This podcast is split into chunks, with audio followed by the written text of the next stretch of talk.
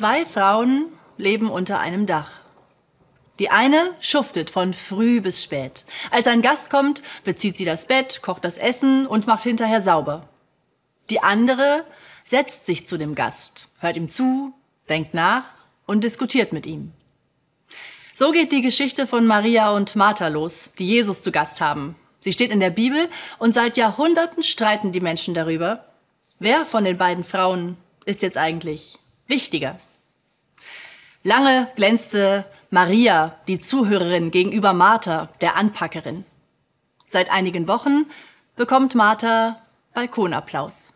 Wir lernen, Marthas sind systemrelevant. Da hat sich was in unserer Wahrnehmung verändert, grundlegend.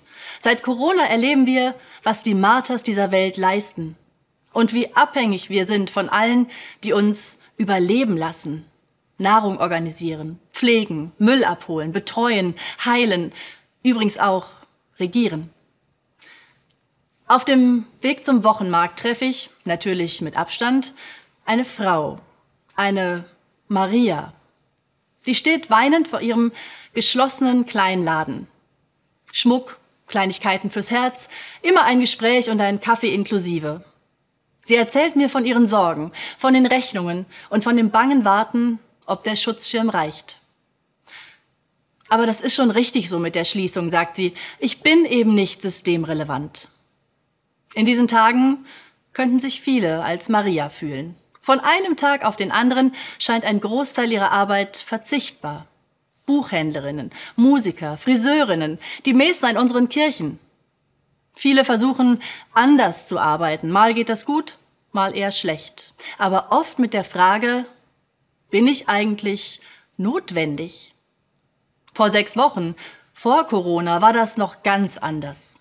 Wenn ich mich daran erinnere, merke ich plötzlich, so dankbar wir den Marthas jetzt zu Recht sind, mir fehlen auch die Marias. Mir fehlen alle, die im Verein die Kinder trainieren oder die mich in ihrem Büro beraten.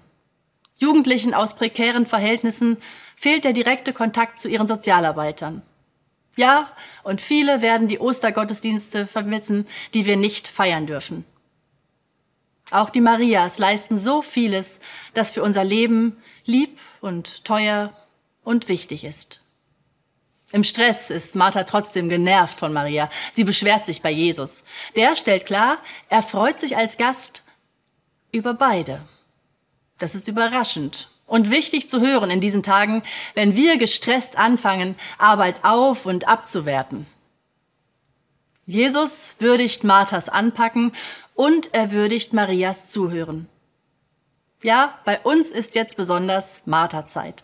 Aber wir merken schon, dass wir auch die Marias wieder nötig haben werden.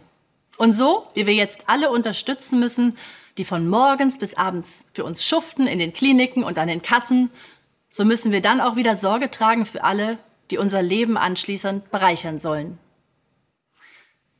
Diese Wertschätzung für die viele unterschiedliche Arbeit dürfen wir nicht vergessen, wenn der Alltag halbwegs zurückkehrt.